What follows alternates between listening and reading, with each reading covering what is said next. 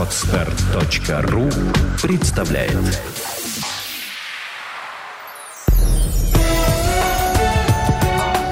Авторский подкаст «Путевое дело. Жизнь без границ».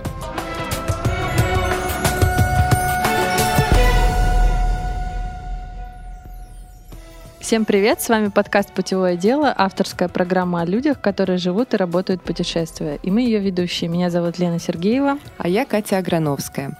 Гость нашей сегодняшней программы Ольга Волкова, успешный организатор мероприятий, переводчик и активный самостоятельный путешественник. И поговорим мы сегодня о том, как совместить карьеру и жить в путешествии.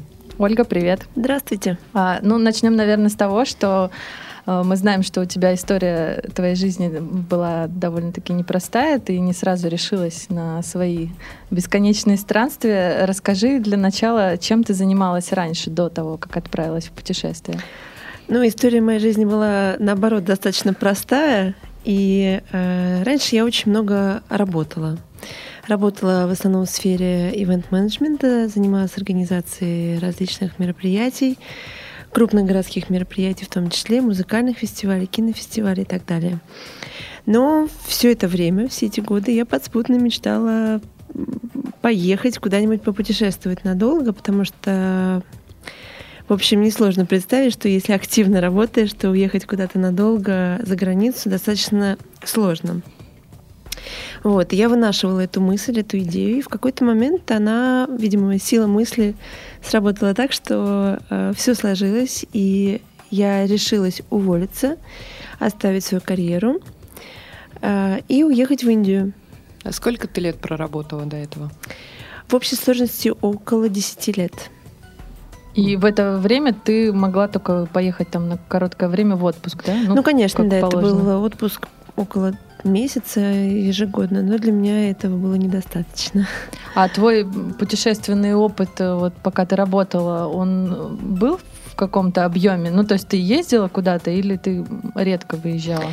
В основном я выезжала исключительно в отпуск и э, ну, по каким-то стандартным туристическим направлениям. Ну, то есть пляжный какой-то, да? Угу. Ну и кроме того, я очень люблю Европу и много была в Европе. Э, я училась во Франции некоторое время, учила там французский язык.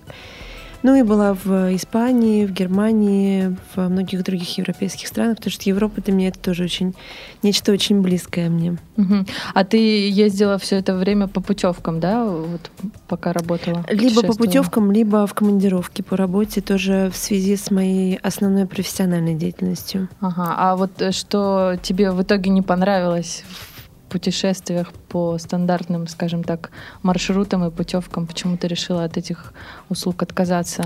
Нельзя сказать, что мне что-то не понравилось, потому что иногда, когда особенно ты э, располагаешь небольшим количеством времени, угу. то э, организованный тур, возможно, это и неплохой вариант но э, все равно хочется, ну, особенно когда ты по профессии ивент-менеджер, uh-huh. тебе хочется и в своей личной жизни, да, в, там, в своем, во время отпуска э, организовать что-то самому. Uh-huh. И, к счастью, сейчас для этого есть абсолютно все возможности. Можно прекрасно самому покупать недорогие авиабилеты, делать визы, э, снимать любое жилье, которое uh-huh. хочется. То есть, вот я, например, когда езжу в Европу, я снимаю квартиры. Да, я, я, я не живу в гостиницах, тоже. я снимаю квартиры, потому что это, ну, как-то живя в квартире, например, в Барселоне, в старом городе, выходя на балкон, ты понимаешь, что да, вот ты приехал в Барселону не как турист, а немножко даже живешь здесь как настоящий барселонец. Ты случайно не Airbnb ресурс? Да, да, конечно, да? конечно. Отличный ресурс, я Отличный. тоже его всем рекомендую. Там можно найти множество интересных вариантов по жилью, нестандартных и недорогих.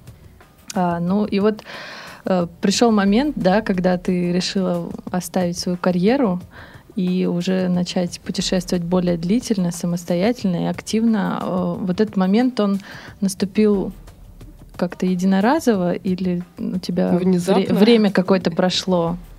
Может быть, какие-то события жизненные способствовали? Нет, никаких особенных итоги? Э, событий, никаких кризисов в тот момент э, не случилось. В моей угу. жизни все было гладко и хорошо. Единственное, что я немножко захотела сменить просто образ жизни, угу. потому что я работала с первого курса института, то есть 17 лет. И, в общем, к 27-28 годам у меня уже был достаточно большой стаж, угу. и мне захотелось как-то немножко изменить образ жизни, э, действительно захотелось просто больше свободы, потому что ивент-менеджмент это по-прежнему одна из моих любимых профессиональных областей, но эм, но это, это трудно. Это трудно, да, это очень энергозатратно, несмотря на то, что это, конечно, по полной программе удовлетворяет твои амбиции и тешит твое эго, да, но когда ты видишь там какой-нибудь прекрасный уличный театр, который выступает на Дворцовой площади. И как и, он конечно, нравится людям, да. Как он нравится людям, и как это нравится в том числе тебе, потому mm-hmm. что, к счастью, все те мероприятия, которые мы делали, они были мне очень по душе. Но хотелось, конечно, больше свободы, хотелось увидеть мир, потому что понимаешь, что за вот такой интенсивной работой, за интенсивной профессиональной деятельностью просто проходит очень незаметно время, а уже четвертый десяток, извините, и пора уже, в общем, немножко посмотреть э, на то, что происходит вне нашей страны, и попробовать пожить иначе. Ну, это круто, на самом деле, что ты не перегорела на работе, как часто бывает, что люди кардинально меняют свою жизнь, отказываются в корне от своей деятельности, и потому что уже да, да. все накипело и просто бросают все и уезжают куда-то. Это хорошо, когда ты все равно остаешься в какой-то гармонии и ну, немножко меняешь свою жизнь. А расскажи, почему именно выбор пал на Индию? А, во-первых, Индия всегда меня привлекала как страна, я очень мало о ней знала. То есть я знала о ней те вещи, которые мы все знаем. Там индийское кино, угу. Зита и Гита, женщины ходят в саре. Ну, то есть такой банальный а, набор стереотипов. Абсолютно. Да? Острая еда, ага. в общем, там священные коровы и так далее.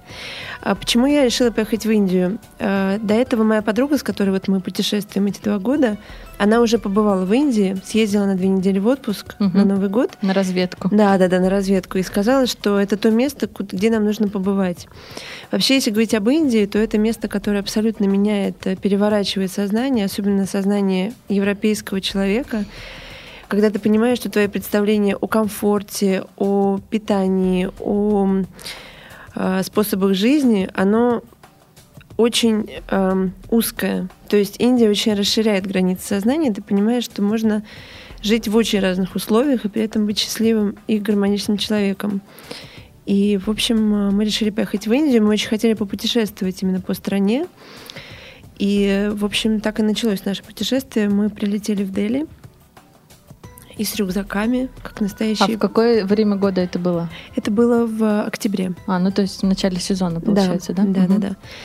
И из Дели, когда мы прилетели в Дели, я была в э, истерике.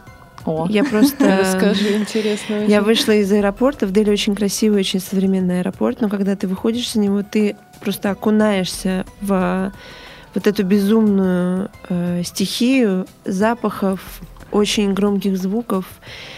А, людей, которых очень много, и которые все на тебя набрасываются и что-то от тебя хотят. Я просто не знала, куда деться. Мы что-то продать тебе хотят. Да, да, да, там куда-то тебя вести, селить тебя в какой-то свой отель к своему дяде или дяде твоего дяди. В общем, просто сумасшествие. И мы м- сели быстро в рикшу. Это такой странный вид транспорта, типа мопед с крышечкой, назовем это так. А, и поселились в какой-то крошечный э, гестхаус и просто я оттуда боялась выходить. Я мыла фрукты кипяченой водой с мылом. Я думала, боже мой, зачем я это сделала? Что я тут делаю? Какой кошмар. А обратных билетов у нас, конечно, нет. То есть это был шок по-настоящему Это был культурный. действительно шок. Я была впервые в Азии, и я решила туда сразу поехать надолго. В общем, конечно, реакция была очень неоднозначная. Но потом э, я постепенно стала привыкать, и когда я оказалась в Дели уже в шестой раз, мне показалось, что это очень симпатичный, милый город с очень приятными людьми. И мы путешествовали по Индии достаточно много. Э, мы проехали практически всю страну с севера на юг. Э, конечно, это, мне кажется, за эти полгода просто я узнала столько, сколько не узнавала за последние пять лет. Именно с точки зрения культуры и вообще иного способа жизни людей. А вы путешествовали в основном на каком виде транспорта? На поездах, на самолетах, по стране именно? Абсолютно на разных видах транспорта. В Индии очень хорошо развита система транспорта, угу. ну, поскольку там очень много людей, да, да, да. около полутора миллиардов. Угу. По-моему, Индия уже даже переплюнула Китай. Вроде на втором месте. Но они там, еще, да, они рядышком идут. Да, и там огромное количество а, лоукостов авиакомпаний, Мгм. и можно очень дешево летать. Ну, конечно, нам хотелось попробовать и автобусы, и автобусы-слиперы. Это такая Мгм. интересная штука, где а, вместо сидений эм, просто спальные полки.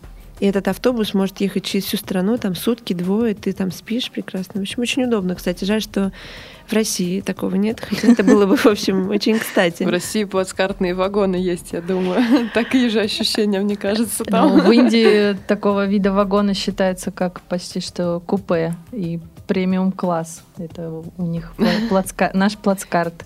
Ну да, и в Индии мы на поездах тоже много поездили, на поездах разных классов совершенно, от самого дешевого, где вот то, что мы обычно видим по телевизору, да, когда люди просто облепляют этот Мгм. поезд, едут Да-да-да. на крыше и едут на полу, причем дол- много часов это происходит, там не то, что пару часов, проехало там сутки, человек может так ехать.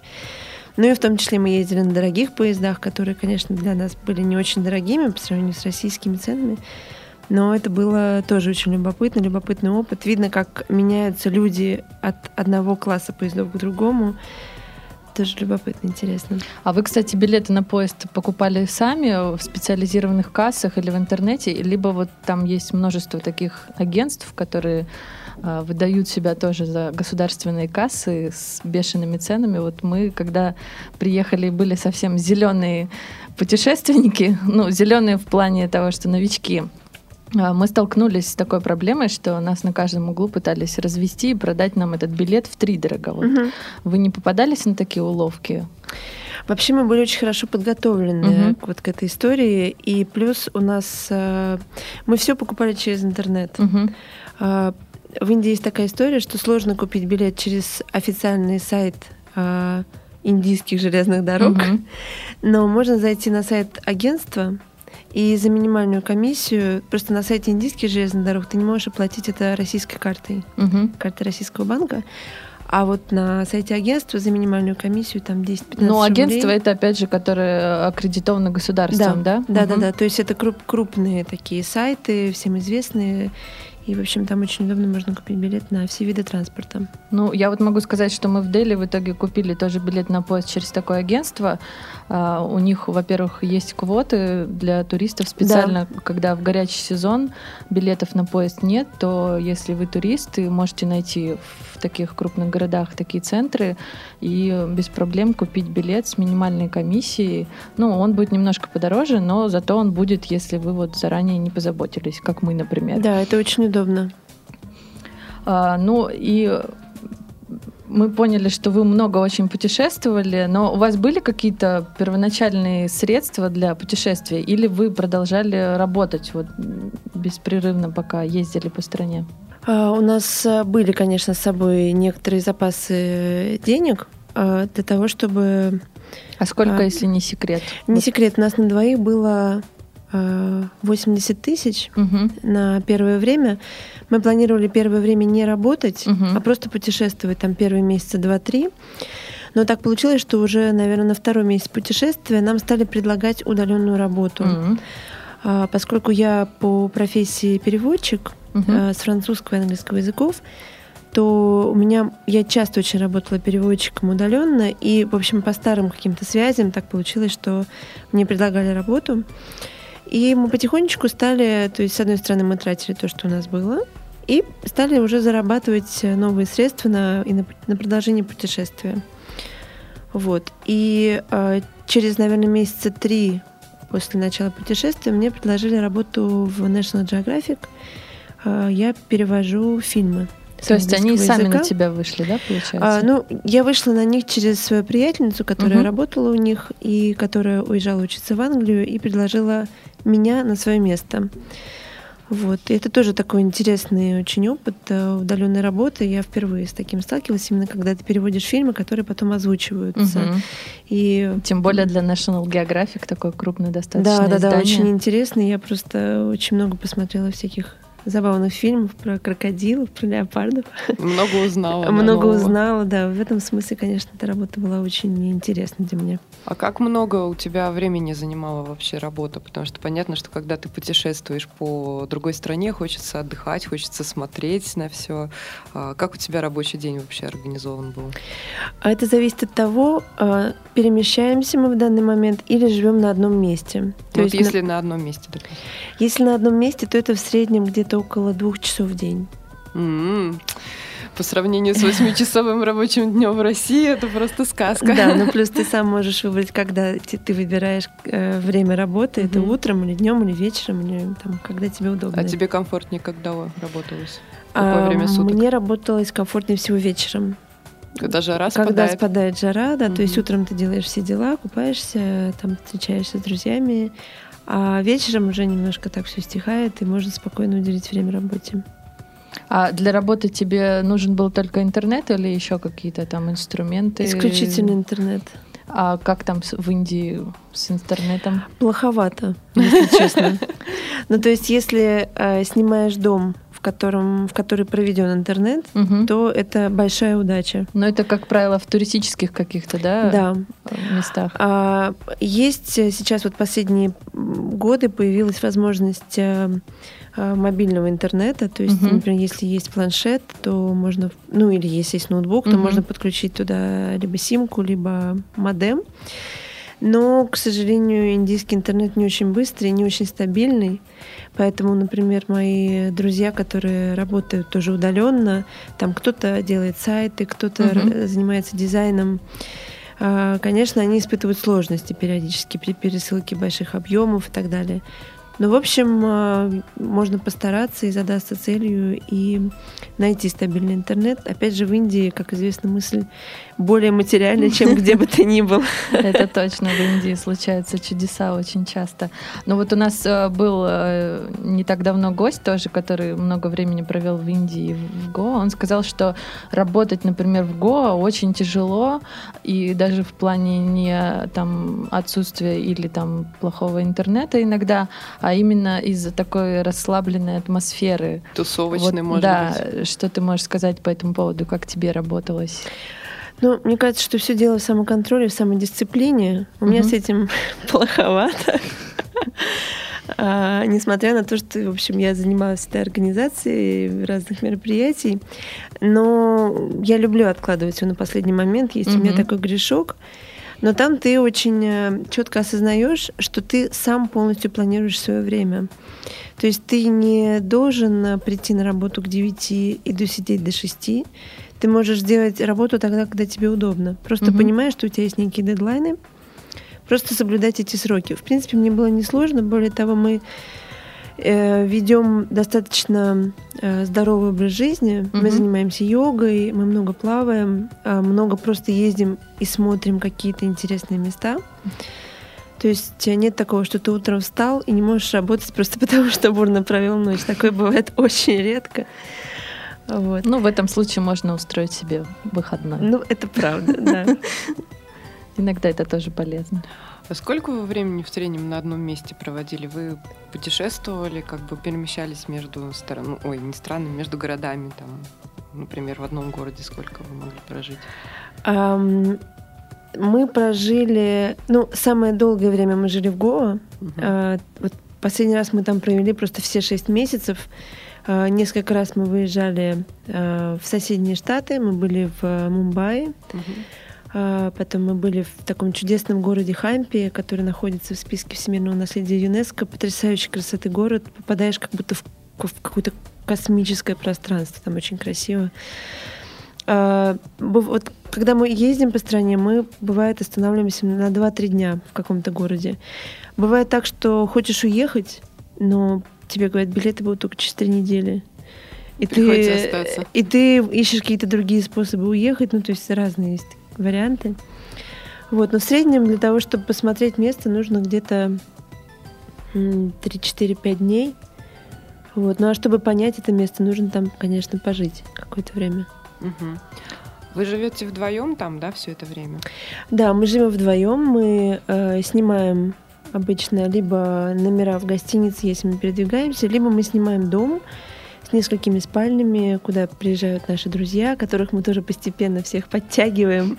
И вот в следующем сезоне как раз э, приедут шестеро наших друзей, три пары наших знакомых, которые тоже решили оставить свою карьеру временно, я так думаю, и попробовать, что же это такое пожить вот в таком режиме. Вот. Хотела рассказать по поводу э, одного интересного опыта работы именно не удаленной, а работы на месте в Индии. А, мы снимались в индийском кино. О, это интересно. Да, в, в Индии есть такая популярная история. Вообще Болливуд — это Мгм. огромная индустрия. Они снимают безумно дорогие, очень крутые фильмы.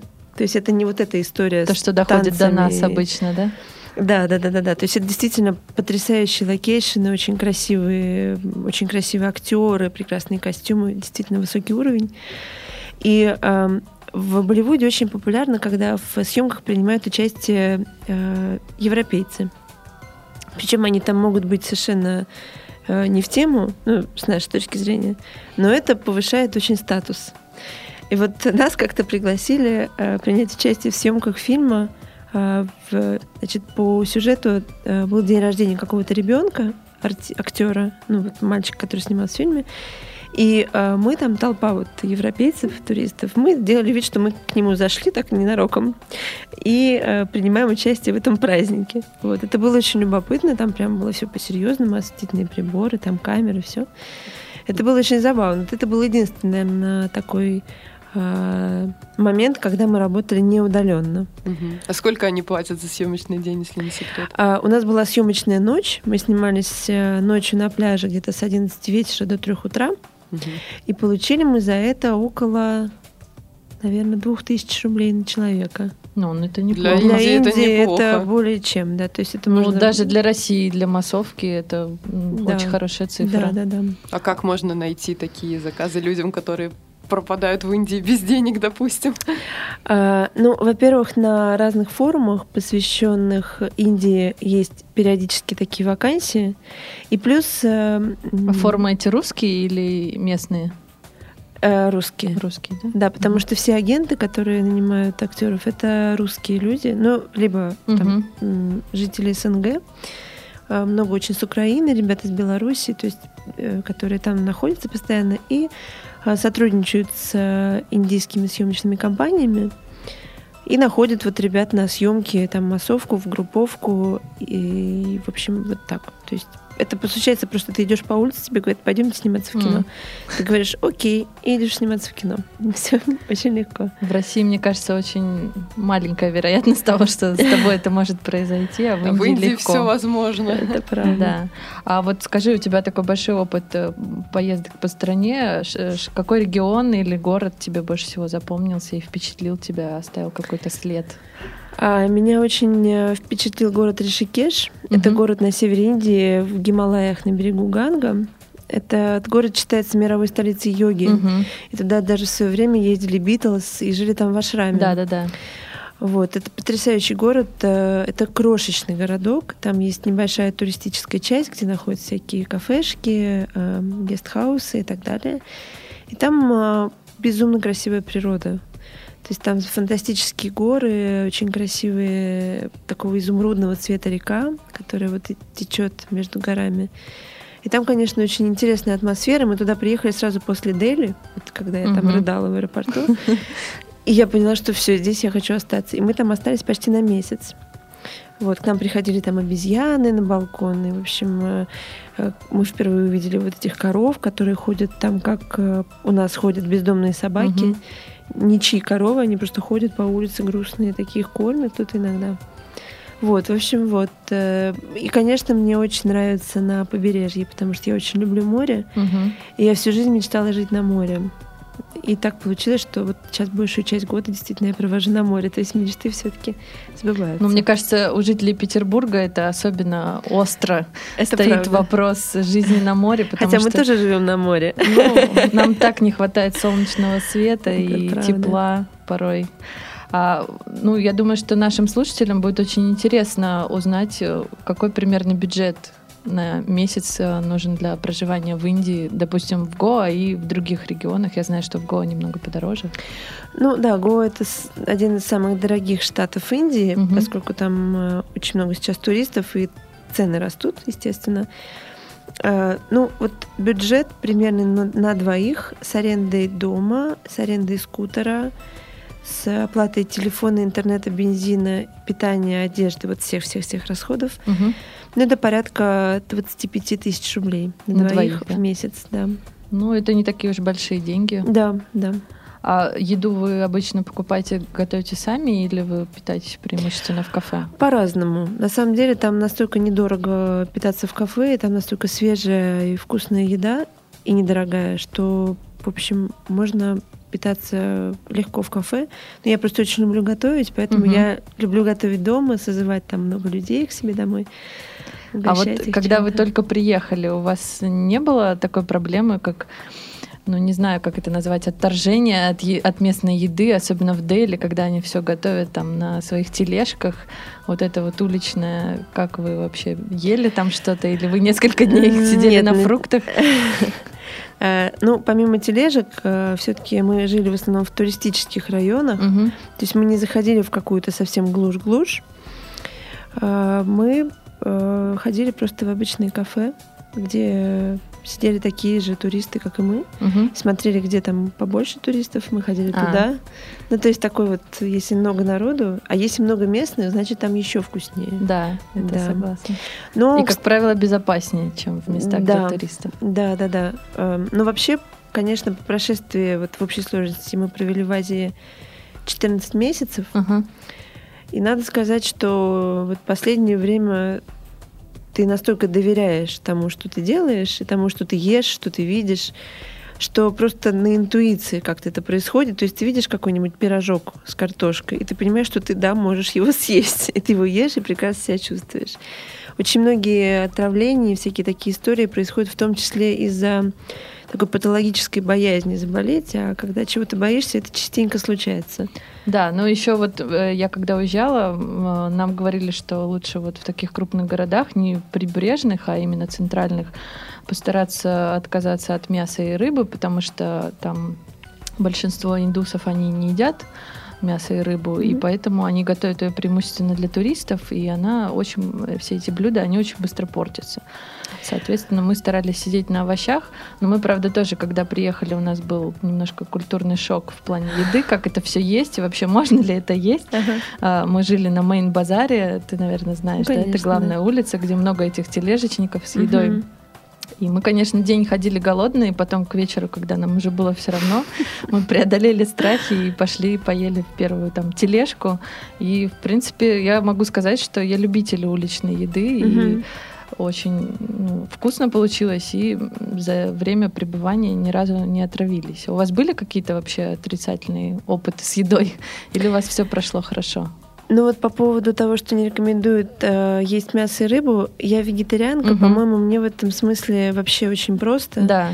Вот, но мои друзья не вегетарианцы, Поэтому они, конечно, более внимательно должны относиться к тому, что они едят. Хотя, например, в Гоа там э, продают морепродукты, которые только что поймали. Да, в Гоа там все в этом плане гораздо да, безопаснее. А вот действительно в континентальной части там лучше, конечно, питаться чем-то таким ну, то есть овощи, в принципе, mm-hmm. их сложно испортить. Что касается отравлений, то у меня вообще мне везет с животом. Я как-то не мучаюсь особо никогда. То есть мне нужно действительно съесть просто резиновый сапог, чтобы мне стало плохо. А вот у Ани, у нее случаются иногда такие вот... Эм, ну, там что-то попадает. Иногда бывают, например, проблемы с водой из-за жары. Вот mm-hmm. мы столкнулись с такой проблемой в этом году что было очень жарко и стала портиться вода водопроводная. Mm. И если дома мы в основном пьем воду фильтрованную, бутилированную, mm-hmm. то, например, в кафе зачастую используют нефильтрованную воду и, ну, случается отравление. Mm-hmm. Вот, но это проходит все так достаточно быстро. И вообще говорят, что в Индии у всех обязательно должно хоть раз случиться отравление, чтобы произошла какая-то энергетическая чистка. Ну, не знаю, насколько Перезагрузка. это правда. А вы, кстати, прививки какие-то делали? Вот тоже Нет. такой спорный вопрос. Ни разу, И да, за все время Нет. поездок? А, мы знаем, что у вас есть еще небольшой вид, так сказать, подспорье в бюджете. Расскажи коротко о вашем магазинчике. А, у нас есть небольшой интернет-магазин на индийских и непальских товаров. Это совершенно спонтанно возникший, возникший проект. Мы когда только первый раз приехали в Индию, некоторые друзья просили что-то им прислать такое вот экзотическое индийское. И потом они стали рекомендовать нас своим друзьям, и как-то это разрослось до почти 700 человек в группе ВКонтакте. Вот, это не является нашим основным источником дохода, но это, в общем, вот мое наибольшее удовольствие от этого проекта это та радость, которую люди испытывают, э, получая, вскрывая эту зашитую в белую тряпочку посылку, достают оттуда какие-то ароматические палочки, какие-то штучечки. Это очень здорово. То есть мне очень приятно делиться тем, что я сама испытала на себе, угу. то есть та косметика, например, которой я пользуюсь, или какие-то, ну, в общем, разные штуки, которыми приятно делиться с людьми. Это очень а как вы, кстати, набирали народ в группу? Он э, сам пришел, друзья друзей, или вы использовали все какие-то методы привлечения? Начала все с друзей, потом с угу. друзей друзей, и потом э, мы э, воспользовались таргетированной рекламой ВКонтакте. Угу. А, мы провели, по-моему, две рекламные кампании, и это очень круто сработало. То есть у нас буквально за две недели пришло новых 450 человек. Mm-hmm.